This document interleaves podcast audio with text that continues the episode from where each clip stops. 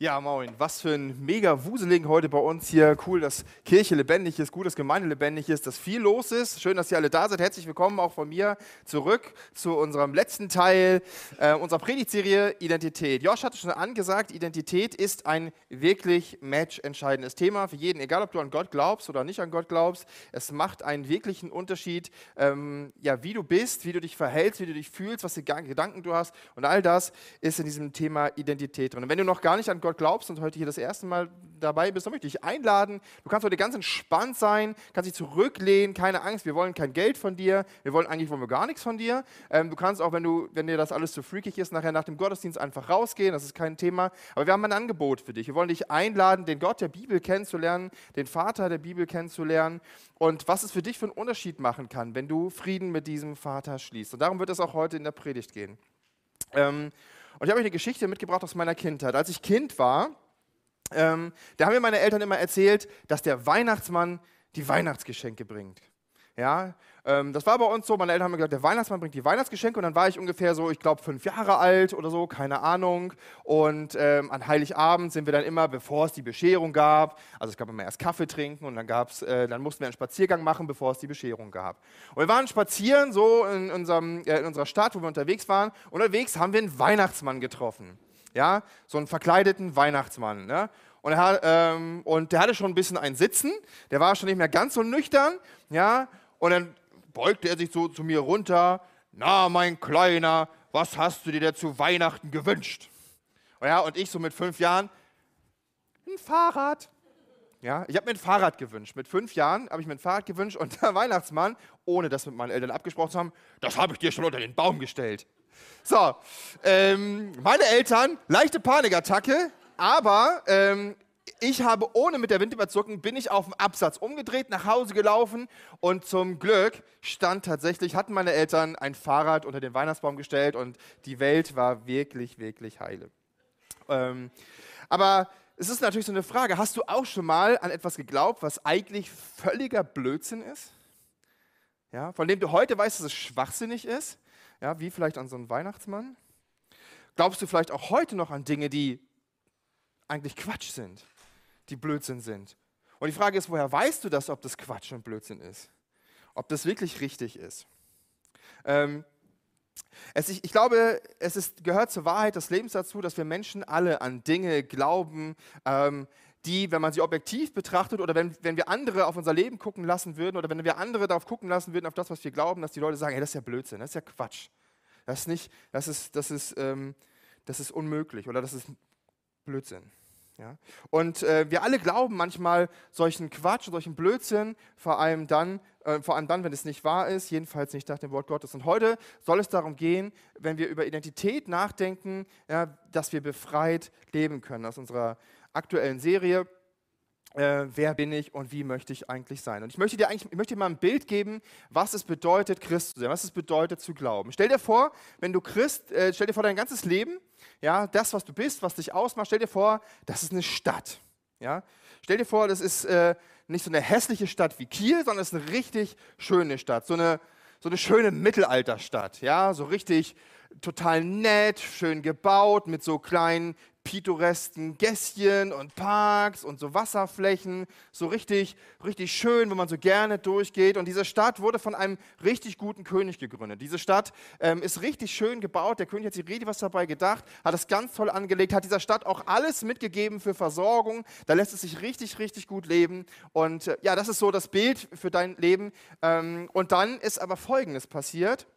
Ja, ähm, dann kam ein Heer ein feindliches Heer und hat diese Stadt eingenommen.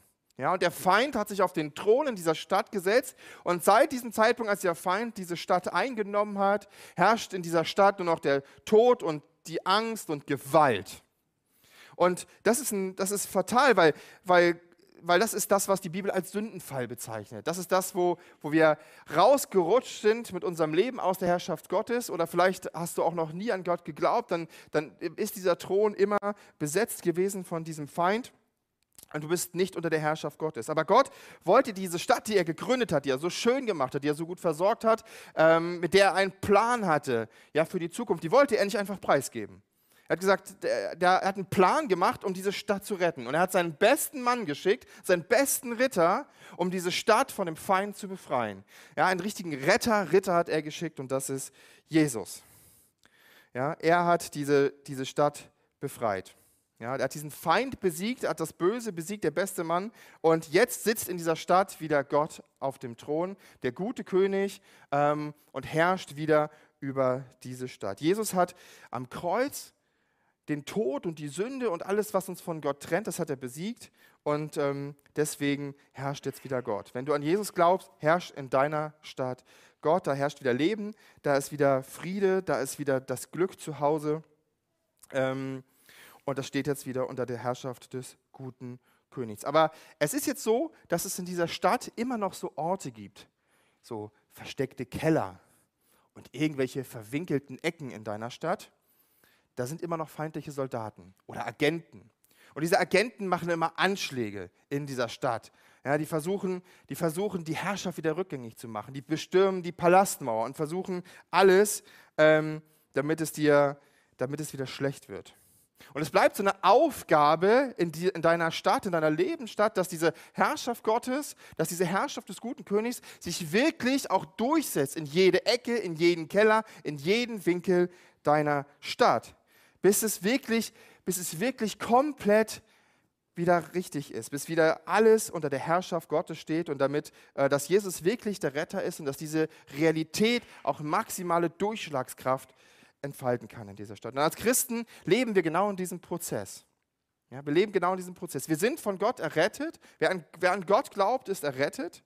Ja, aber es ist ein Prozess und es ist auf dem Weg. Ja, es gibt immer noch diese, ähm, wir, wissen, dass, wenn, dass, wir wissen, dass, dass Jesus einmal wiederkommt, das glauben wir Christen. Wir glauben daran, wenn, wenn Gott einmal wiederkommt, dann werden wir diese maximale Realität Gottes in unserem Leben auch erleben können. Dann wird, das, dann wird diese Herrschaft allumfassend sein. Es wird sogar so sein, dass alles Körperliche, was kaputt ist, geheilt wird. Aber bis dahin möchte Gott schon, dass seine Herrschaft in unserem Leben Realität wird und wirklich jede Ecke und jeden Winkel unseres Lebens Lebens, unserer Lebensstadt erreicht und dass das auch sichtbar wird und dass wir darin leben und dass wir diese Freiheit, die Gott uns geschenkt hat, indem er den Feind besiegt hat, auch wirklich durchschlägt in jeden Keller und in jede Ecke. Und darum geht es, wenn wir heute über Identität reden. Was, was es bedeutet, wirklich befreit zu leben. Nicht mehr aus einer alten Identität heraus, die wir, die wir hatten, bevor wir an Gott geglaubt haben. Denn das ist ein, das ist ein wirklich äh, großer Unterschied. Ähm, ähm, da, haben wir noch, da haben wir so einen Bibelvers, einen ganz zentralen für aus dem Korintherbrief, aus der Bibel heißt es. Ähm, da heißt es, das bedeutet, dass wer mit, wer mit Christus lebt, wird ein neuer Mensch. Er ist nicht mehr derselbe, denn sein altes Leben ist vorbei. Ja, dieser alte Herrschaft, dieser Feind, der ist nicht mehr. Ja, jetzt herrscht Gott. Wir haben ein neues Leben. Ein neues Leben hat begonnen. Und das ist das, was Gott für uns möchte. Er möchte ein neues Leben. Er möchte, dass es uns gut geht. Dafür hat er Jesus geschickt, um den Feind zu besiegen, uns aus der Sklaverei und der Gefangenschaft der Sünde zu befreien. Jesus ist auf diese Welt gekommen, um diese Freiheit zu schenken. Und ähm, Freiheit ist ein wichtiger Begriff. Ich hatte mal eine Lehrerin für Geschichte und Politik und die, die war so eine sehr energische Frau. Ähm, und die hat immer gesagt, die hat immer gesagt, Kinderchen, hat sie immer gesagt, wir waren im Abitur, sie hat immer gesagt, Kinderchen, Freiheit ist ein Kampfbegriff. Freiheit ist ein Kampfbegriff, weil Freiheit muss man, um Freiheit muss man immer kämpfen. Ja, und Freiheit ist ein Begriff, der sehr umkämpft ist. Weil wer sagt, dass er Freiheit haben möchte oder Freiheit geben möchte, der muss erstens sagen, wovon möchte man frei sein? Und zweitens, wofür möchte man frei sein? Ja, wovon möchte man frei sein und wofür möchtest du frei sein? Das muss man definieren. Und Jesus hat mal Folgendes zum Thema Freiheit gesagt. Er hat gesagt, ich versichere euch natürlich, erwiderte, äh, nachdrücklich erwiderte Jesus, das hat er übrigens nur mal so bei, am Rand zu frommen Menschen gesagt, also zu Leuten, die an Gott glaubten. Jeder, der macht, was die Sünde will, ist Sklave der Sünde. Wenn euch also aber der Sohn frei macht, dann seid ihr wirklich frei. Jesus sagt ganz klar, er möchte uns frei machen von Schuld und von Sünde. Das ist das Angebot von Jesus an dich, wenn du noch nicht an Gott glaubst. Jesus möchte dir die Scham und die Schuld und möchte deine Sünde, das alles, was uns von Gott trennt, das möchte er wegnehmen. Dafür möchte er am Kreuz sterben. Dafür ist er schon gestorben und du musst es nur noch in Anspruch nehmen. Das ist das, wovon Jesus uns frei machen möchte. Und er bietet dir an, er macht dich frei von der Sklaverei für ein Leben mit Gott. Dass du die Chance hast, dass Gott wirklich das Gute, was er in deinem Leben reinplatzieren möchte, dass das wirklich durchschlagende Wirkung hat. Ähm, Gott möchte, Jesus macht dich frei, damit Gott wieder auf dem Thron deines Lebens sitzen kann, damit du in der Gegenwart Gottes wieder aufblühen kannst. Als Christ bist du eine neue Schöpfung geworden in Christus oder durch Christus. Du bist wirklich ein neuer Mensch. Du bist nicht mehr das Alte, du bist etwas Neues. Das ist eine wichtige Wahrheit, die dürfen wir nicht vergessen. Ja, manchmal vergessen wir sowas. Deine Lebensgeschichte ist nicht mehr das, was dich definiert. Sie macht nicht mehr deine Identität aus. Dein Leben wird jetzt definiert vom Tod und von der Auferstehung von Jesus Christus, denn er ist dein Leben und du bist in ihm, wenn du an Gott glaubst. Aber als wir Christ geworden sind, war es ja nicht so, als dass Gott gekommen wäre und gesagt hätte, so, ich drücke jetzt den fetten Reset-Knopf im Kopf bei uns. Boom. Und alles ist weg, was vorher war. Nee, das stimmt ja nicht. Ja, es ist nicht alles, es ist nicht wegformatiert von unserer Festplatte. Es ist nicht, es ist nicht gelöscht aus der Cloud. Es ist, es ist noch da. Ja, Gott hat uns nicht, Gott steuert uns nicht fremd. Er löscht nicht alles. Alles, was uns ausgemacht hat, alles, was uns geprägt hat, alles, was wir erlebt haben, das ist noch da. Ähm, und dass diese Prägungen, das können so Keller und Ecken in unserer Stadt sein die uns immer wieder beeinflussen, die unsere Gefühle gefangen nehmen, die unsere Gedanken gefangen nehmen, die, die uns zu komischen Verhaltensweisen manchmal bringen, wo man sich dann schon auch manchmal selber fragt, warum mache ich sowas eigentlich? Ja, das ist doch nicht mehr normal. Ähm, und die, die beeinflussen auch diese neue Identität. Die beeinflussen das, was wir oft in der neuen Schöpfung sind. Und manchmal ist es sogar so, dass diese Keller und diese Ecken, dass die so richtig massiv sind, dass sie so richtig fest sind, so richtige Bollwerke werden so, so, ja, wie so kleine Festungen in unserer Lebensstadt. Die alten Verhaltensweisen und Denkmuster, die, die beherrschen uns dann manchmal in unserem Leben und wir denken dann Dinge und wir tun dann Dinge und wir fühlen dann Dinge, die so gar nichts mit unserer neuen Identität in Christus zu tun haben, die so gar nichts damit zu tun haben, frei zu leben, sondern wir fühlen uns dann wie gefangen. Und das sind Festungen, das sind die Lügen, die wir glauben, die sich, die sich so in unserem Kopf festsetzen, aus, unserer alten, aus unserem alten Leben, aus unserem vorherigen Leben. Ähm, und die führen uns zu falschen Gewohnheiten, zu falschen Denkmustern über uns und über Gott. Ja, und die entsprechen nicht der Wahrheit. Ähm, Dr. Neil Anderson hat es mal in einem einfachen Satz ganz leicht formuliert. Festungen sind mentale Gewohnheiten, die nicht mit Gottes Wort im Einklang stehen. Festungen sind mentale Gewohnheiten, die nicht mit Gottes Wort im Einklang stehen. Wisst ihr, was bei mir eine mentale Festung ist, die nicht mit Gottes Wort im Einklang steht? Wut zum Beispiel ist bei mir eine solche Festung. Ich bin manchmal so unglaublich wütend aus verschiedenen Gründen. Ja, so wütend, dass ich richtig laut werde gegenüber meiner Frau und gegenüber meinen Kindern und dann, dann ähm, hau ich schon mal mit der Faust auf den Tisch, nicht auf ein Kind, aber auf den Tisch. Ja, das ist so, ah, das macht mich so wütend und rasend. Aber das ist nicht, hat nichts mit dieser neuen Identität zu tun. Eine mentale Gewohnheit ist bei mir zum Beispiel auch Neid. Ich bin oft neidisch, dass es anderen besser geht als mir, dass sie andere Dinge haben, die ich nicht habe, obwohl es mir selber gar nicht schlecht geht.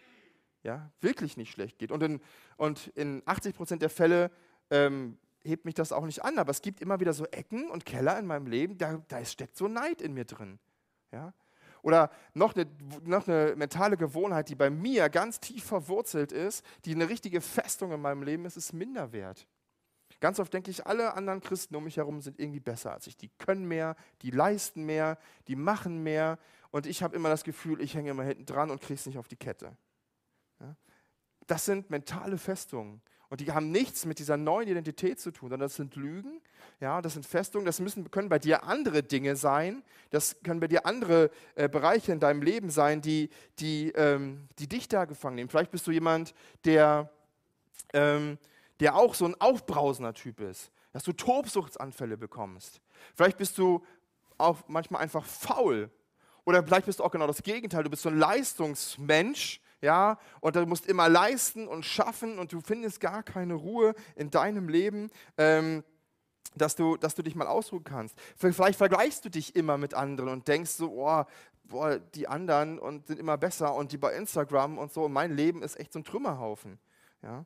Ähm, Vielleicht hast du das Gefühl, du, dass du ständig irgendwas verpasst oder hast Angst davor, ständig was zu verpassen und bist deswegen dauerbeschäftigt, weil du überall mitmachst und überall mitmischt und überall dabei bist. Und aber eigentlich macht dich das fertig. Ähm, vielleicht bist du auch ständig am Flirten und rumschäkern mit dem anderen Geschlecht, weil dir das so ein Gefühl von, von Schönheit gibt, von Wertschätzung. Ja, das, das, das gibt dir so, so einen Kick, ähm, damit du dich begehrenswert fühlst. Vielleicht ziehst du dir auch ständig Pornos rein, weil du denkst, das gibt dir den Kick, den du brauchst und dann, dann geht es dir gut. Ja.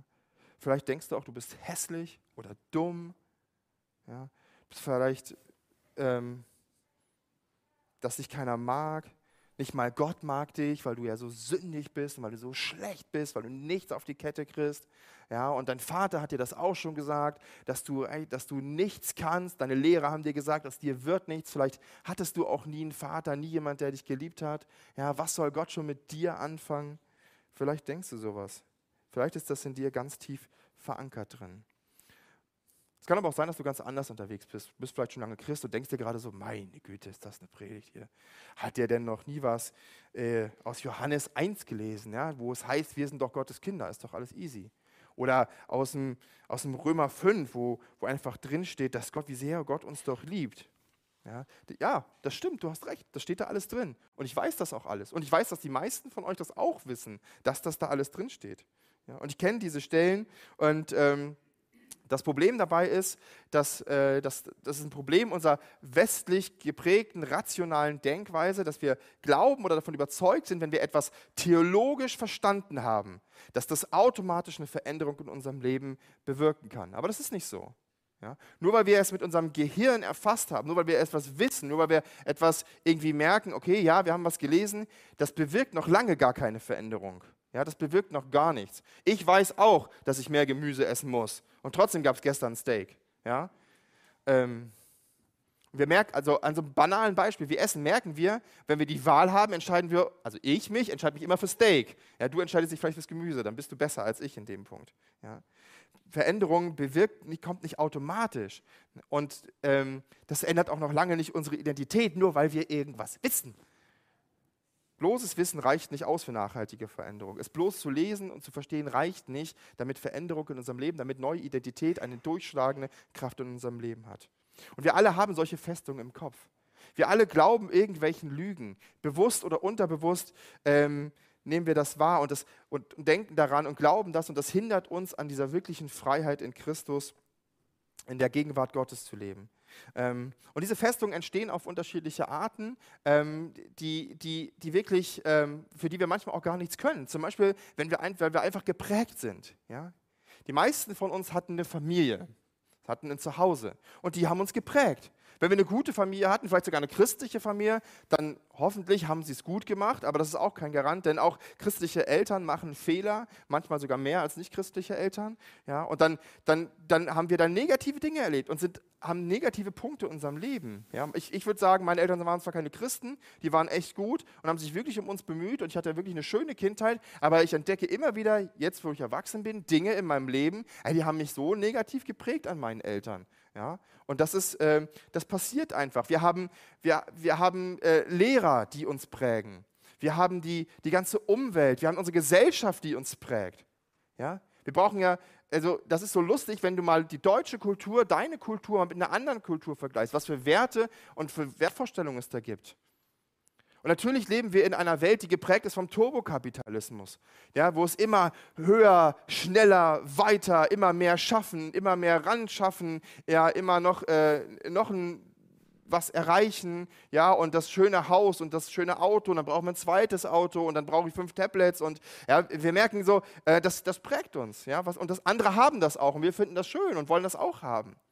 Oder vielleicht ist es, ist es auch ähm, ähm, dieses Leistungsdenken, was viele von uns haben, dass sie sagen, ey, ich, muss, ich muss leisten. Und es reicht nicht nur 40, 45, 50 Stunden die Woche zu arbeiten, ich muss noch mindestens 20 Stunden in der Gemeinde ehrenamtlich machen. Ja, schaffen andere auch. Es gibt hier so viel zu tun. Ja, andere schaffen das auch, also muss ich das auch schaffen. Egal, ob ich in Burnout schlitter oder nicht. Ja? Oder dieser ganze, äh, dieser ganze Social Media, Instagram Perfektionismus, der Influencer, wo man sich einfach denkt, so, boah, jedes Mal, wenn du das Instagram aufmachst ja, und, dein, und, dein, und den Leuten dir anguckst, die du folgst und die denken so, wow, wieder völlig heile Welt, war ich jetzt schön im Urlaub mit Kindern und Familie und geile Auszeit, fette Bilder, richtig nett. Ja, bei mir zu Hause, da herrscht Dresden 45, weil in meinem Leben, ich kriege das gar nicht auf die Kette. Ja, da ist wirklich alles kaputt, da gibt es ständig, also ein Beispiel ist bei uns nicht so, aber ähm, bei uns herrscht natürlich auch mal Streit.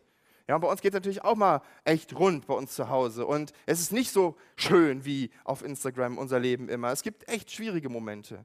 Ja, aber diese, das, die, das vermittelt uns so ein Bild. Ja, Instagram vermittelt uns oft so ein Bild, als müsste es immer heile Welt geben. Ja, und dann, dann stressen wir uns damit, weil wir wollen das erreichen. Und das prägt uns. Ja. Vielleicht ist es, es gibt auch mentale Festungen, die entstehen, wenn wir zum Beispiel ein Trauma erleben. Ich möchte gar nicht so sehr ins Detail gehen, aber es gibt, es gibt Dinge in unserem Leben, schlimme Dinge, die passieren, äh, sind manchen vielleicht von uns passiert. Und daraus entsteht so eine Lüge und diese Lüge setzt sich so im Kopf fest. Ich möchte gar, wie gesagt, möchte gar nicht sehr ins Detail gehen, weil es ein wirklich schwieriges Feld ist. Aber solche Lügen, die aus solchen Traumata entstehen, die, ver, die verändern unser Verhalten und die beeinflussen unser Denken, unsere Gefühle nachhaltig. Oftmals ohne, dass wir das wollen oder dass wir darauf Einfluss haben. Ja, und ein dritter Punkt, der zum Beispiel für uns Christen, die, die wir an Gott glauben, ganz wichtig ist, ist äh, wie solche mentalen Festungen entstehen. Das sind, ähm, ähm, das sind Versuchungen. Ja? Versuchungen.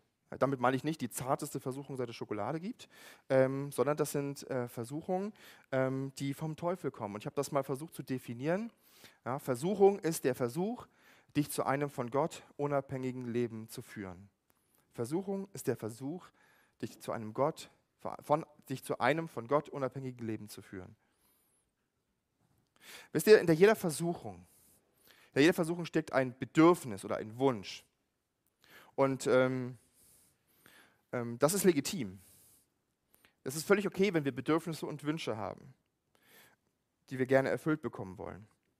Zum Beispiel eine sexuelle Versuchung. Hinter sexueller, also Gott hat uns als sexuelle Wesen geschaffen. Er hat uns geschaffen als Mann und Frau und ähm, Gott hat gesagt, ihr seid sexuelle Wesen, seid fruchtbar und mehret euch, steht so in der Bibel. Und dann gibt es ganz viele, oftmals so ganz nette Euphemismen, wenn Menschen in der Bibel Sex haben. Aber das finden wir in der Bibel. Und Gott hat uns ganz bewusst so geschaffen. Das heißt, der Wunsch nach Sex, der Wunsch nach sexueller Erfüllung, nach sexueller Befriedigung, das ist ein legitimer, ist ein legitimes Bedürfnis, ist ein legitimer Wunsch. Oder der Wunsch nach Sicherheit. Der Wunsch, dass wir nicht ständig Angst haben, dass wir nicht ständig ähm, Angst haben, wir, wir, wir verlieren was, wir verpassen was oder wir würden gleich sterben. Das ist ein legitimer Wunsch. Gott hat uns so geschaffen und der steckt in uns drin. Es ist in Ordnung, wenn wir solche Wünsche haben.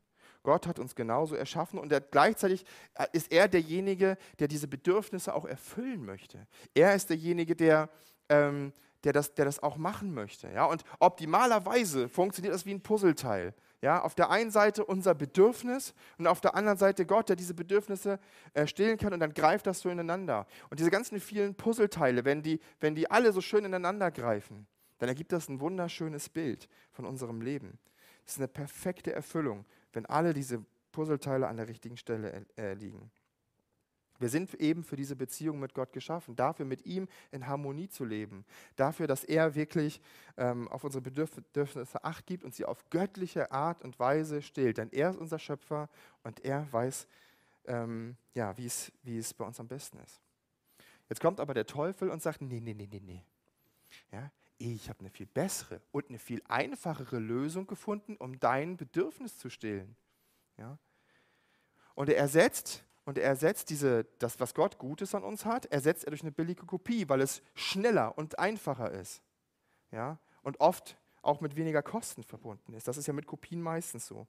Der Teufel redet uns ein, dass er die bessere Lösung hat. Und das sind Lügen, die wir glauben. Der Teufel kennt auch unsere Schwachstellen. Er kennt zwar nicht unsere Gedanken, er kann nicht unsere Gedanken lesen, aber er hat einfach viele tausend Jahre Erfahrung damit, Menschen zu beobachten und rauszukriegen, wie er an uns rankommt und, und wie er uns versuchen kann, um so eine, so eine gute, so ein, gut, so ein Bedürfnis, so ein legitimes Bedürfnis, ähm, dann einfach mit einer schlechten Kopie zu ersetzen, eine Lüge in uns aufzubauen, die uns dann von dieser Beziehung von Gott abhält.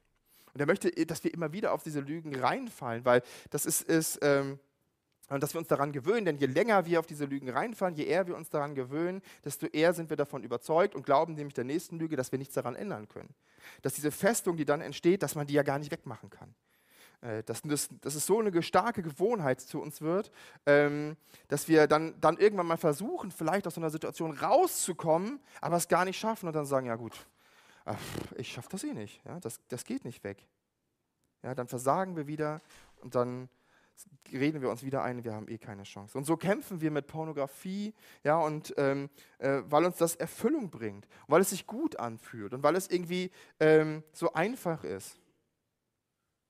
Um sexuelle äh, es, ist, es ist ja auch einfach, um sexuelle Erfüllung in Pornografie zu finden, musst du ja keinen Partner kennenlernen. Ja, du musst dich nicht um ihn bemühen. Du musst ihn nicht heiraten, du musst dich nicht um eine gute Beziehung kümmern und auch nicht darum, dass die Beziehung gut bleibt, sondern du gehst einfach ins Internet, ziehst dir irgendwas rein, holst dir deine Befriedigung ab und fertig. Einfache Geschichte. Und dabei, dabei merken wir aber gar nicht, wie uns, wie uns sowas, wie, wie das Gute, was Gott eigentlich ähm, mit sexueller Erfüllung vorhat, nämlich dass es im Rahmen einer Ehe stattfindet, dass das wirklich ein geschützter Rahmen ist, dass, da, dass, das, dass das viel besser ist ähm, als das, was wir außerhalb der Ehe finden. Ähm, das wahrhaft Schöne und Erfüllende und das Erfreuliche daran, also einer gesunden Ehe, das wird ersetzt durch einen billigen Rausch mit einem schalen Nachgeschmack. Ja, und irgendwann merken wir das auch. Wir sind ja nicht dumm. Aber dann, ist es, dann sind wir oft so verstrickt und so gefangen in solchen Festungen, dass es, dass es wirklich der Kampf ist, zu versuchen, da wieder rauszukommen. Jemand hat mal gesagt, alle Menschen sehen sich nach Perfektion. Alle Menschen sehen sich nach Perfektion. Das kennst du vielleicht auch, ähm, diesen Gedanken, wenn du mal, keine Ahnung, im Urlaub bist oder bei deiner Hochzeit, dass du so einen schönen Moment erlebst. Und der ist so schön, dass du dir denkst, oder vielleicht sagst du es sogar laut, boah, hoffentlich geht dieser Moment nicht vorbei. Der könnte jetzt ewig dauern. Kennst du sowas? Mir ging das schon mal so. Ja. Und daran merken wir, wir alle haben so eine Sehnsucht nach Perfektion. Das Problem ist, nichts, was in dieser Welt geschaffen ist, selbst die Welt ist ja von Gott geschaffen, nichts, was in dieser Welt geschaffen ist, ähm, ist perfekt. Kein Mensch ist perfekt, nichts ist perfekt. Ja? Ähm, und deswegen werden wir diese Perfektion, deswegen werden wir diese Sehnsucht nach Perfektion, die kann niemand stillen. Außer dem, der perfekt ist, und das ist Gott. Und das ist Gottes Angebot, wenn es darum geht, neue Identität zu haben. Er möchte in perfekter Weise deine Bedürfnisse stellen, äh, stillen. Du musst nicht auf die Versuchung Gottes reinfallen immer wieder. Er hat ein Angebot, das besser ist. Was tust du, um deine Wünsche zu stillen? Wonach sehnst du dich? Und ähm, ja, wie stillst du letztlich deine Bedürfnisse? Das sind Fragen, wenn es darum geht, wie wir befreit leben können in unserer neuen äh, Identität. Das Problem ist, wir leben in so einem Dilemma als Christen auch. Ne? Denn wir sind neue Menschen in Christus, ja, wir sind eine neue Schöpfung und haben eine neue Identität, aber haben mentale Festungen, Keller, Ecken, Burgen, Bollwerke, nennt es wie ihr es wollt. Irgendwo drin stecken schwierige Sachen in uns. Die leben in diesem Dilemma. Die verhindern, dass wir wirklich äh, diese Identität voll in Anspruch nehmen können und dass das Ganze unser Leben bestimmt. Das Gute daran ist, das muss nicht so sein. Das Gute daran ist, man kann dagegen was tun. Ich habe euch einen Vers mitgemacht und die schwarzen, dicken Dinger habe ich selbst hervorgehoben, weil die wichtig sind. Ja, da heißt es in der, in der Bibel, und richtet euch nicht nach den Maßstäben dieser Welt, sondern lasst die Art und Weise, wie ihr denkt, von Gott erneuern und euch dadurch umgestalten, sodass ihr prüfen könnt, ob etwas Gottes Wille ist, ob es gut ist, ob es Gott gefallen würde und ob es zum Ziel führt. Ja, es geht darum, es geht um die Art und Weise, wie wir denken. Ja, es, geht um, es geht ums Denken selbst und es geht um Gott. Ja, das ist das, was in diesem Vers, was in diesem Vers drin steckt. Die Bibel sagt, es geht letztlich um unsere Gedanken. Es geht, das ist das, was uns steuert. Auf das Denken kommt es an. Es kommt darauf an, wie wir denken. Die Art und Weise, wie wir denken, die Art und Weise, wie wir über Gott und uns denken, die müssen wir verändern lassen.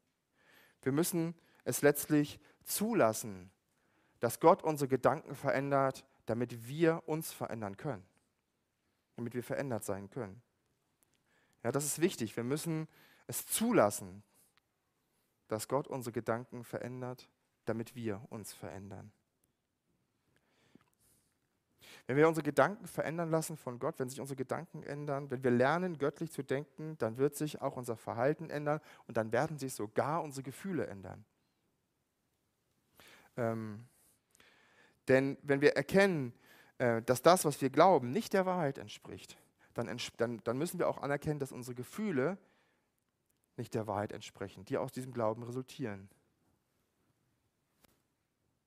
Wir müssen unser Denken erneuern, um die Festung, die Lügenfestung des Teufels zu zerstören. Die gute Nachricht ist dabei, du bist kein Opfer. Ja?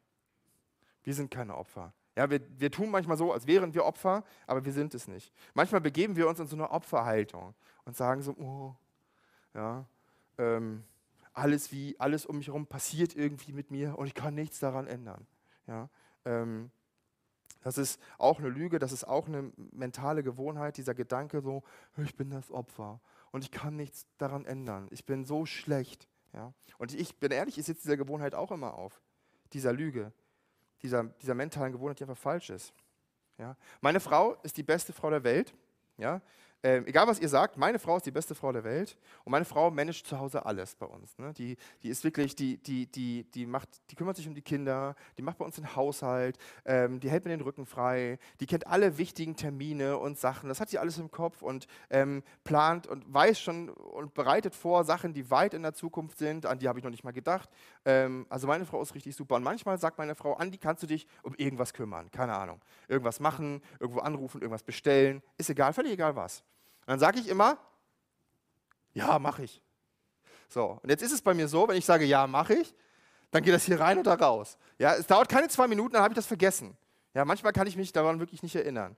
Ja, ähm, oder meine Frau sagt, kümmerst du dich darum? Und ich sage, ich mache das. Dann mache ich das aber auf so eine völlig komplizierte und undurchdachte Art und Weise, dass meine Frau am Ende das selber machen muss. Ja, und das ärgert mich. Also ich ärgere mich nicht über meine Frau, ja, aber ich ärgere mich über mich selber, weil ich dann immer so denke, ach, das ist doch Mist, warum kann ich das nicht? Und dann gibt es bei mir immer einen Satz, ja, in jeder Situation, wo das passiert, gibt es immer einen Satz, den ich sage. Ja, das ist meine, meine Numero uno Standardausrede. Ja, ich sage dann immer, Schatz, tut mir leid, aber mein Gehirn ist so. Ja? Schatz, tut mir leid, aber mein Gehirn ist so. Ja?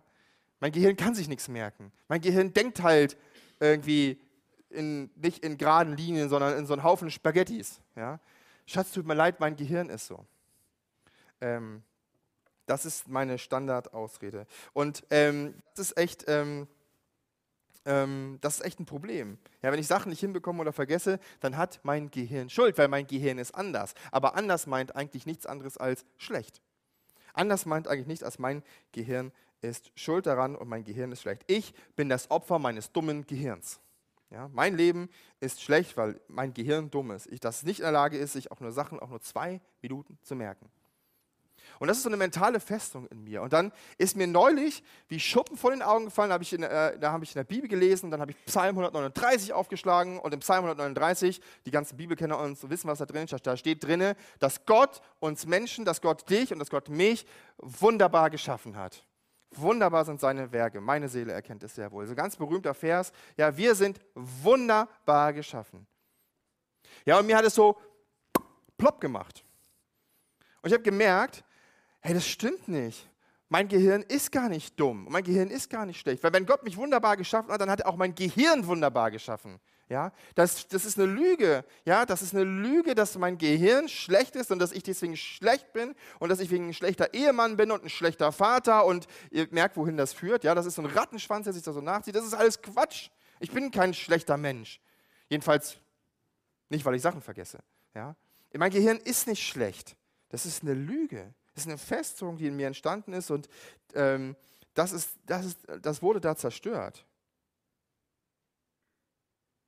Es wurde verstört darauf, dass man sich nicht auf mich verlassen kann, dass ich schlechter Ehemann bin. Das ist nicht wahr. Ja. Es geht, und daran merken wir, es geht ums Denken. Ja. Ich bin nicht das Opfer. Ich kann was dagegen tun. Ich kann etwas dagegen tun. Der, ein, weiterer Autor aus, dem, aus der Bibel, der hat mal folgende wichtige, folgende wichtige Verse geschrieben. Der hat gesagt, aber es reicht nicht nur, die Botschaft zu hören, ja, also, oder in dem Fall die Botschaft aus der Bibel zu lesen. Ihr müsst auch danach handeln. Sonst betrügt ihr euch selbst. Denn ähm, wer der Botschaft nur zuhört oder wer die Bibel nur liest und nicht danach handelt, der ist wie ein Mensch, der sich im Spiegel betrachtet. er sieht sich, geht weg und hat vergessen, was er gesehen hat. Ja, das ist wie mein Gehirn. Ja, das vergisst auch alles. Nein, Quatsch. Das hat, mein Gehirn ist toll. Ja. Wer aber ständig auf das vollkommene Gesetz Gottes achtet, das Gesetz, das uns frei macht und befolgt, was es sagt und nicht vergisst, was er gehört hat, der ist glücklich dran, sagt der Jakobus. Und damit steckt, äh, da steckt eine ganz wichtige Wahrheit drin. Da steckt drin, wir können etwas tun. Ja? Wir können etwas machen. Wir haben die Kontrolle. Jakobus sagt, es reicht nicht nur eine Bibel zu lesen, auf eine Predigt zu hören, ja, davon wird keine Veränderung passieren, wenn du nicht danach handelst. Dann ist es ein Selbstbetrug. Trug, Entschuldigung, ist ein Selbstbetrug. Trug, schwieriges Wort. Ja? Ähm, du betrügst dich selbst. Nur hören und lesen ist wertlos, denn es hat gar keine Auswirkung. Ja, das ist wie Zeitung lesen. Da hat sich auch nichts. Wer nur hört, ohne zu handeln, der begibt sich in so eine Opferrolle. Weil er liest ja dann, wie er ist und wie er sein sollte und denkt so, oh, ich bin so schlecht. Aber wir können etwas tun. Die Bibel sagt, wir können etwas tun, damit unsere neue Identität Raum gewinnt und sich durchsteckt und auch diese Festungen kaputt macht. Und ich habe dir, ähm, hab dir heute ein paar Schritte mitgebracht, wie wir solche inneren Festungen, solche Lügen, die uns manchmal gefangen nehmen, seien sie, dass sie aus unserer Prägung kommen, dass Leute einfach gesagt haben, hey, du kannst nicht, du bist schlecht. Ja, das kann so eine Prägung sein, dass du ein Trauma erlebt hast und deswegen dich irgendwie komisch verhältst, dass du ständig in Versuchung bist, keine Ahnung was. Ich habe Pornografie angesprochen. Es kann auch, kann auch, keine Ahnung, was anderes sein. Es kann Faulheit sein, es kann schlechter Charakterzug sein, es kann sein, dass du immer irgendwie allen Menschen gefallen möchtest, damit du, damit du keine Konflikte austragen musst oder was weiß ich. Ja? All diese Festungen, die uns entstanden sind, die, die verhindern, dass Gottes Gutes, was er in uns hineingelegt möchte, wirklich Wirklichkeit wird in unserem Leben. Und ich habe dir drei Schritte mitgemacht. Der erste ist, ähm, identifiziere die Festung der Lüge. Ähm, wir haben vorhin gelesen aus dem Römerbrief, aus dem 12. Kapitel, dass wir unsere Gedanken erneuern lassen sollen, uns nicht mehr am Maßstab der Welt orientieren sollen. Wir sollen unsere Gedanken erneuern. Es geht um erneuerte Gedanken. Das ist das, worum es geht. Aber das Problem ist, wir müssen erstmal verstehen, was ist denn der Unterschied zwischen Lüge und Wahrheit. Ja? Woher soll ich wissen, dass es keinen Weihnachtsmann gibt oder dass es einen Weihnachtsmann gibt? Wenn's, ne? Woher sollen wir das wissen? Und was ist der Maßstab? Der Maßstab kann nicht das sein, ja, der Maßstab der Welt, das ist sozusagen der außerbiblische Maßstab. Ja. Und deswegen ähm, müssen wir diese Lüge erkennen, wir müssen die Lüge auch als solche identifizieren in unserem Leben und dafür brauchen wir Hilfe, um das zu erkennen, um diese Wahrheit wirklich zu leben. Jesus sagt mal in Johannes 8, ihr, ihr werdet die Wahrheit erkennen und die Wahrheit wird euch frei machen. Und dann haben wir das nochmal aus Jakobus, ich habe das jetzt mal hier fett unterstrichen, der hat dann gesagt, wer aber ständig auf das vollkommene Gesetz Gottes achtet, das Gesetz, das uns frei macht. Ja, Jesus sagt, die Wahrheit wird uns frei machen und Jakobus sagt, ähm, das Gesetz, das uns frei macht. So, daraus lässt sich eine ganz einfache Schlussfolgerung ziehen. Das bedeutet, wer wirklich frei sein will, der braucht Wahrheit und Wahrheit finden wir in der Bibel. Das ist der Maßstab, der neue, um den es geht. Und die Bibel ist sogar, kann sogar noch mehr. Im Hebräerbrief steht, das Wort Gottes ist lebendig und wirksam. Ja, es ist nicht einfach nur Papier. Es ist schärfer als das schärfste Schwert und durchdringt unsere innersten Gedanken und Wünsche. Es deckt auf, wer wir wirklich sind und macht unser Herz vor Gott offenbar. Lustig, ne? die Bibel spricht oft, äh, wenn ihr mal die Bibel lest, die Bibel spricht ganz oft, dass unser Herz vor Gott irgendwie offenbar werden muss oder dass Gott unser Herz möchte oder was auch immer. Es steht nie was vom Kopf, es steht immer Herz. Ja? Weil Gott genau weiß, dass bloßes Wissen kein, keine Rolle spielt, sondern es muss diese 20 Zentimeter zum Herzen überwinden. Ja, das muss dieses, es muss uns erreichen, es muss uns bewegen. Und darum geht es in der Bibel. Und das, ist die, das schafft die Bibel. Die Grundlage, äh, die Bibel ist deswegen die Grundlage unseres Glaubens, weil in ihr die Wahrheit steht. Es ist super verlässlich. Während sich alle Kultur und Gesellschaft und äh, Regierungsform, alles um uns herum ändert sich. Und jetzt noch schneller, als es vorher das getan hat. Aber die Bibel ist immer wahr. Sie ist immer die gleiche. Gott, genauso wie Gott immer der gleiche ist, ähm, ist es bei der Bibel auch. Und wenn wir in ihr lesen, dann erkennen wir, wie wir wirklich sind. Ja, die Bibel ist voll davon, wo drin steht, wie wir Menschen sind. Also die Bibel beschönigt auch nicht und sagt auch, wie wir Menschen und wie schlecht wir Menschen manchmal oft sind. Aber sie zeigt uns auch, ähm, wie wir Menschen sein sollen, was Gott uns hineingelegt hat. Ja, die Bibel ist letztlich dieser Spiegel in denen wir schauen können. Und genauso wie wir jeden Morgen in den Spiegel schauen, um zu gucken, ob die Haare schön sind, ja, und ob, oder ob wir das richten müssen. Stell dir mal vor, es gäbe keine Spiegel auf der Welt, wie wir alle rumlaufen würden. Ja? Ähm, dann wäre mein Bart nicht so schön gestutzt. Aber das ist ein anderes Thema. Ja? Genauso müssen wir aber jeden, auch, auch regelmäßig in die Bibel schauen, um zu erkennen, ob wir von, von einem Maßstab, ob wir da dran sind, ob wir da nicht dran sind, ob wir was ändern müssen in unserem Leben. Ja, die Bibel ist da die absolute Autorität. Und daran erkennen wir auch, wo sind denn eigentlich die Lügen in meinem Leben? Wo, ist, wo stimmt das, was ich über mich und über Gott denke, das stimmt ja gar nicht mit dem, was in der Bibel steht. Weil ich vielleicht so geprägt bin, weil mir irgendjemand was beigebracht hat oder weil, weil der Teufel mir immer eingeredet hat. Nee, das geht schon. Die Wahrheit der Bibel deckt die versteckten Festungen der Lügen unserem Denken auf. Und deswegen mein Appell, Leute, lest die Bibel. Ja, ist nicht schwer. Bibeln gibt es genug, es gibt Apps, aber wir müssen darin lesen. Wir müssen es tun. Der zweite Punkt, wie man so eine Festung zerstören kann, ist, Fest, äh, ist, ist, dass wir, oder das, was auf dem Weg dahin ist, wir müssen ähm, die Lügen in unserem Leben mit der Wahrheit konfrontieren. Ähm, wer befolgt, was in der Bibel steht, sagt Jakobus, der hat es erreicht. Ja, deswegen äh, zerstören wir solche Festungen oder Lügen, indem wir ihr die Wahrheit Gottes gegenüberstellen, indem wir ihr die Wahrheit Gottes gegenüberhalten.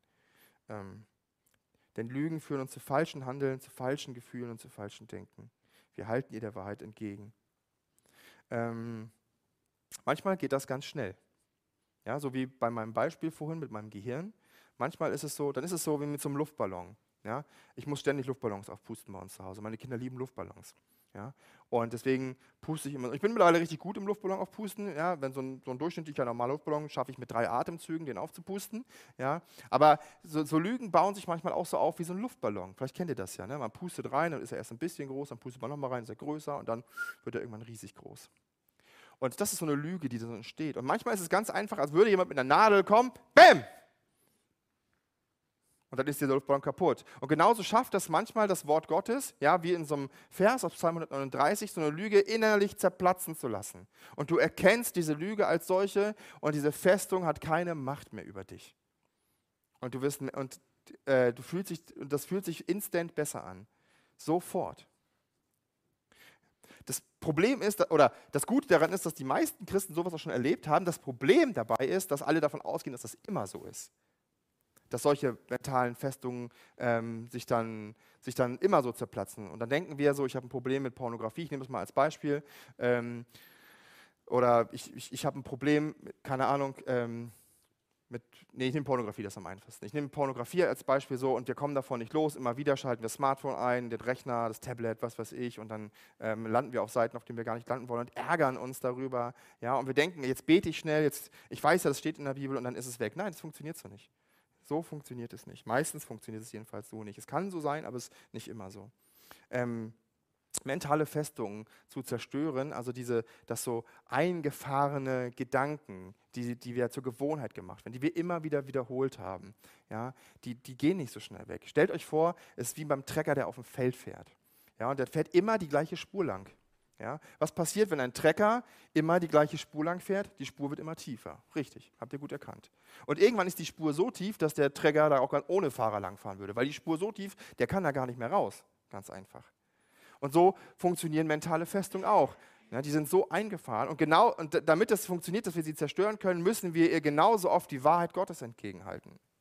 Es funktioniert, ja, aus der Psychologie wissen wir, dass, ähm, dass Veränderungsprozesse 40, mindestens 40 Tage und länger dauern können. Ja? Und deswegen ist es auch so wichtig, dass wir immer wieder die Bibel lesen. Deswegen ist es immer so wieder so wichtig, dass wir immer wieder die Wahrheit Gottes erkennen und, und äh, äh, diese in Anspruch nehmen, darin beten, immer wieder, damit diese Treckerspur mal zugeschüttet wird und dass eine neue Treckerspur der Wahrheit entstehen kann. Dass, ein, dass eine Festung zerstört wird. Ja, das ist eben kein Luftballon, sondern das ist ein Mauerstein. Und auf so einem Mauerstein, da haust du nicht mal eben einmal rauf. Da haust du vielleicht 10, 20, 50, 100 Mal rauf, bevor der kaputt geht.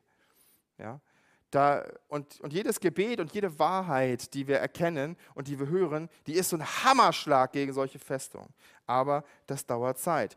Der Apostel Paulus schreibt im zweiten Korintherbrief, wir leben zwar in dieser Welt, aber das heißt noch lange nicht, dass wir so kämpfen, wie die Welt kämpft. Ja, also da geht es, es geht um geistliche Kriegsführung, es geht um geistlichen Kampf. Ja, die Waffen, mit denen wir unseren Kampf führen, sind nicht die Waffen dieser Welt, es sind Waffen von durchschlagender Kraft, die dazu dienen, im Einsatz für Gott feindliche Festungen zu zerstören. Lustig, steht genauso in der Bibel.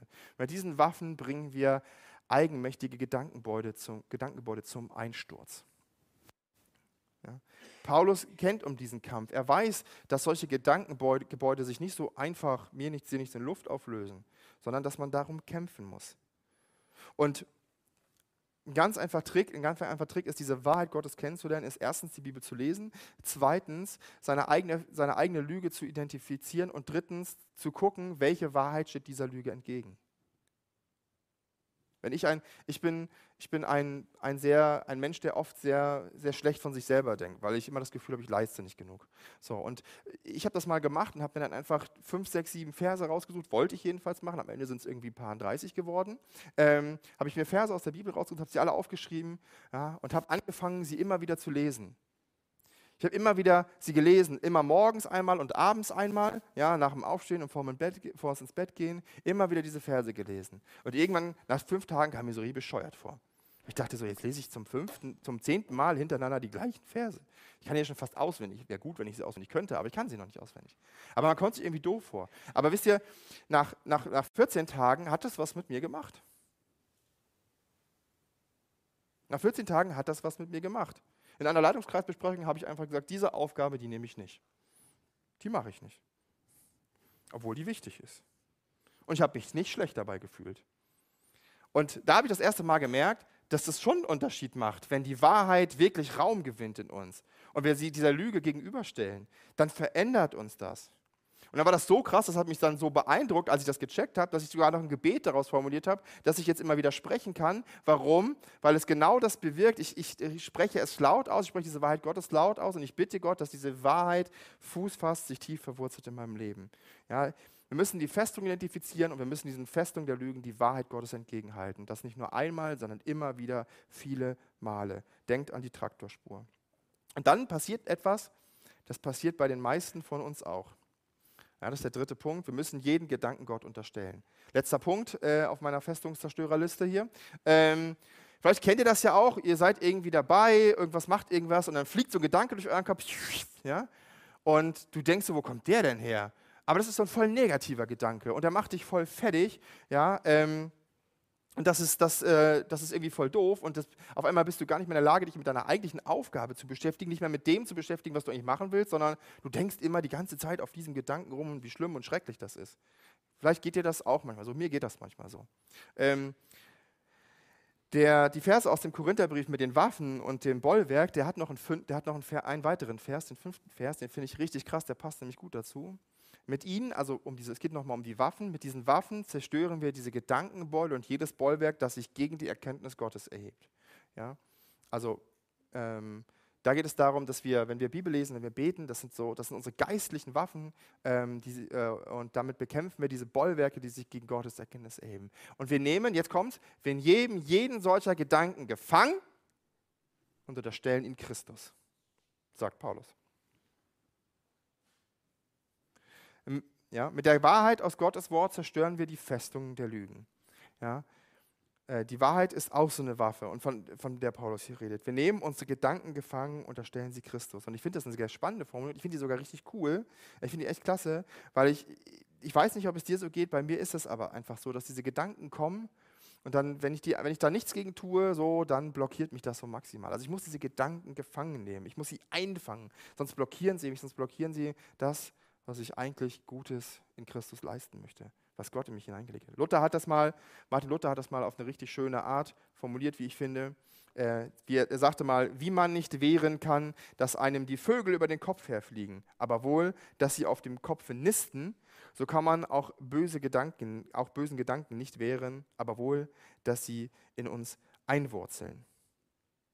Ja, Luther sagt damit nichts anderes außer, du bist kein Opfer. Du bist kein Opfer deiner Gedanken. Du kannst es nicht verhindern, dass Gedanken in deinem Leben, die kommen einfach. Plopp, sind einfach da. Warum auch immer. Ja, die sind einfach da. Aber du kannst dich entscheiden, wie du mit diesen Gedanken umgehst. Du kannst entscheiden, was mit diesen Gedanken passiert. Ob du ihnen Glauben schenkst oder nicht. Ob, sie, ob, sie, ob du sie für wahrnimmst oder nicht. Ja, prüfst du deine Gedanken. Ja, ein Beispiel aus meinem Leben ist zum Beispiel WhatsApp. Ja, ich, äh, ich schwanke immer zwischen WhatsApp ist mega cool und oh, WhatsApp.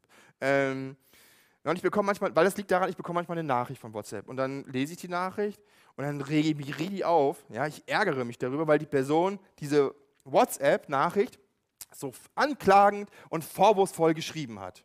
Kennen Sie das? Ich kenne das. Ja?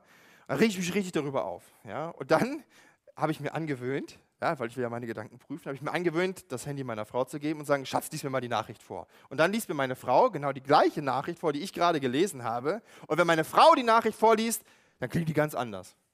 Dann ist sie überhaupt nicht mehr anklagend und vorwurfsvoll, dann ist sie ganz sachlich und neutral formuliert.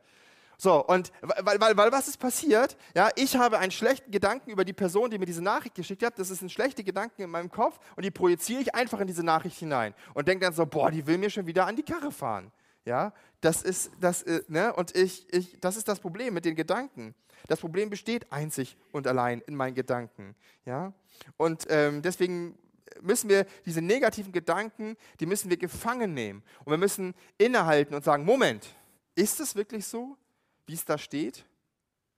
Oder soll ich da nochmal drüber nachdenken? Vielleicht kann ich ja mit der Person auch nochmal reden, vielleicht hat die das gar nicht so gemeint. Ja?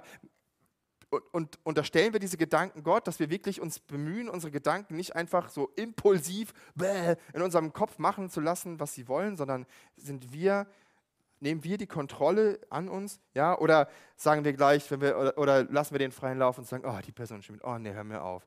Und oh nee, dann, dann geht's lästern los und schwuppdiwupp bist du schon wieder drin in so einer Lügenfestung. Ja. Wenn, wenn negative Gedanken dich belasten, dann kannst du sie gefangen nehmen, dann nimm sie gefangen. Lass sie nicht einfach laufen, lass ihnen keinen freien Lauf in deinem Kopf und lass sie nicht deine Handlungen und Gefühle bestimmen, sondern gib sie Gott und bete darum. Und genauso wie ich das mit, dem, mit der WhatsApp-Nachricht mache, kann ich das auch nur jedem anderen empfehlen. Wenn ihr diese, wenn ihr diese drei Steps macht, die ähm, Lügen identifizieren, ähm, der, ihnen die Wahrheit entgegenhalten und Gedanken gefangen nehmen, dann, geht das, dann wird das richtig effektiv, wenn man das zu zweit macht. Wenn du jemanden suchst, der dir dabei hilft. Ja? Wenn du jemanden hast, der mit dir zusammen auf den Feldzug gegen deine Festung geht. Wenn du, du brauchst eine Person, die geistlich reif ist, die, die Zeit für dich hat, ähm, ja, vor der du Respekt hast aufgrund ihres Glaubens, ähm, dann setz dich mit ihr hin, dann, dann redet darüber, was sind solche Festungen deinem, was kann sowas sein, was blockiert dich, was möchtest du gerne ändern. Dann schaut gemeinsam in die Bibel und dann findet heraus, was Gottes Wort zu diesen Themen sagt. Dann betet darüber und dann haltet, dann, dann, dann haltet euch das wirklich vor, diese Wahrheiten. Dann sagt, hey, ne, wenn du ein Problem mit Binderwert hast, nein, du bist nicht schlecht. In der Bibel steht ganz klar, du bist wunderbar gemacht. Gott hat dich erlöst. Du bist sein Kind und das ist, du bist erkauft um einen teuren Preis. Ja? Und es gibt ganz viele Verse dazu. Das wird richtig effektiv, wenn du jemanden hast, der dich dabei begleitet. Ähm, deshalb rate ich dir, such dir so eine Person, vor der du Respekt hast wegen ihres Glaubens. Oder geh in eine Kleingruppe, das ist auch ein gutes Hilfsmittel. Ja, kannst du bei uns eine Kleingruppe suchen und dich da anschließen und sagen, so, da, da lesen wir Bibel, da reden wir darüber. Ähm, da muss man ein bisschen Mut haben und sich auch zu öffnen, aber ähm, das, das, lohnt sich auf jeden Fall. Gemeinsam die Bibel zu studieren und zu beten, sich auszutauschen, ähm, damit deine göttliche Identität wirklich einen größeren Durchschlag hat. Und ich glaube, äh, und damit komme ich jetzt zum Schluss meiner Predigt. Ich weiß, ich habe lange gepredigt, ich versuche schneller zu reden.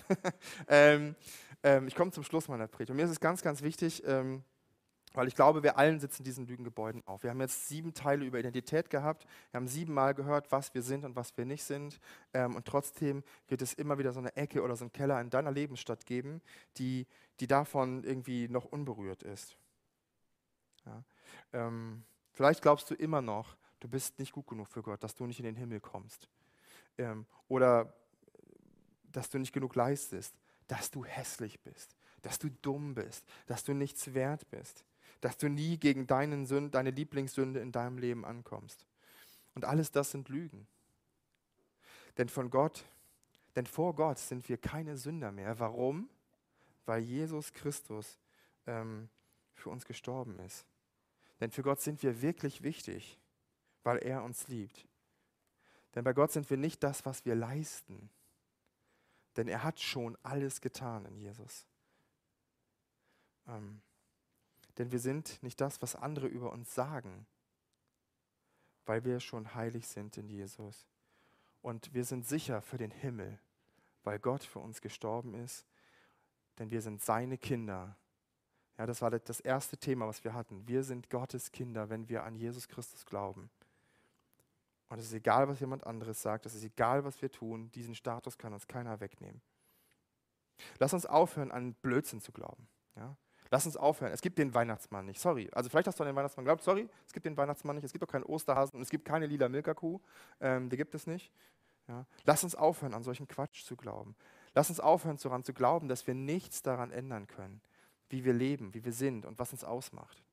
Lass uns aufhören, daran zu glauben, dass wir immer noch ackern müssten und immer noch irgendwie was tun müssen, damit Gott uns gern hat. Unsere Identität ähm, hängt nicht von dir ab, hängt auch von niemand anderem ab. Deine Identität, wer du bist, was dich ausmacht, ist nicht mehr das, was du mal warst, sondern das, was du jetzt bist in Jesus Christus. Die Band kann schon mal nach vorne kommen. Wir werden gleich gemeinsam ein Lied singen. Erst werde ich noch beten. Und ähm, ich weiß nicht, ob du das Lied magst. Ich mag das Lied, vielleicht magst du das Lied nicht. Vielleicht magst du auch gar nicht singen. Ja? Ist auch okay. Ist nicht schlimm, wenn man das nicht mag. Ja, geht gleich los mit der Musik, ist kein Problem. Ähm, mir ist aber wichtig, egal ob du das Lied magst oder nicht magst, versuch es trotzdem mitzusingen, weil in diesem Lied steckt eine wirklich wichtige Wahrheit drin. Ähm, denn es enthält, in, dem Freng heißt es, ich bin nicht mehr ein Sklave der Angst. Ich brauche keine Angst mehr zu haben, weil Gott auf dem Thron meines Lebens sitzt. Und das ist eine ganz wichtige Wahrheit, denn ganz viele Dinge aus unseren Prägungen, aus unseren Traumata, aus unseren Versuchen heraus tun wir, weil wir Angst haben, ähm, dass wir unsere Bedürfnisse, unsere legitimen Bedürfnisse nicht erfüllt bekommen. Aber du bist ein Gotteskind, du bist kein Sklave der Angst mehr. Gott hat dich frei gemacht. Das ist eine Wahrheit. Und wenn du sie singst, egal ob du gut singen kannst oder schlecht singen kannst, du musst nicht so, musst, kannst laut singen, wenn du möchtest, egal ob es gerade oder schief ist, völlig egal. Aber wenn diese Wahrheit ausspricht, dann wird die dich verändern. Vielleicht nicht beim allerersten Mal, vielleicht nicht gleich sofort. Ja, deswegen singe ruhig die anderen Lieder auch mit und komm nächste Woche wieder und sing auch mit. ähm, aber sie wird dich verändern, weil es eine Wahrheit ist und die Wahrheit, sagt Jesus Christus, die wird uns frei machen. Und das ist das Angebot. Danke, Jesus, dass wir ähm, aus einer neuen Identität leben können. Danke, dass du uns neu gemacht hast. Danke, dass diese Identität schon jetzt Realität in unserem Leben ist. Und ich möchte beten, dass wir ähm, gemeinsam diese neue Realität in unserem Leben entdecken, dass sie wirklich eine durchschlagende Wirkung in unserem Leben hat, dass es sichtbar wird. Und ich bete darum, dass du uns hilfst, die Festungen, diese mentalen Lügen und Gewohnheiten in unserem Leben, die uns so blockieren und die uns, die uns fernhalten von dem Guten, was du uns was du für uns vorbereitet hast, dass wir diese durchbrechen können. Mit deiner Hilfe, mit der Kraft deines Heiligen Geistes und mit deinem Wort, Herr, das du uns geschenkt hast, dass die Wahrheit ist. Und ich bete für jeden Einzelnen, der jetzt in dieser Serie irgendwie ins Nachdenken gekommen ist darüber, was er verändern möchte, Herr, dass du ihm den Mut schenkst, diese Veränderung anzugehen. Vielleicht mit jemand anderem zusammen, ähm, vielleicht auch alleine. Und da möchte ich möchte dir danken, Herr, dass, dass, wir, dass wir einen Gott haben wie dich, der uns, der uns nicht in der Angst zurücklässt, sondern dass du uns schon frei gemacht hast und wir befreit leben dürfen. Amen.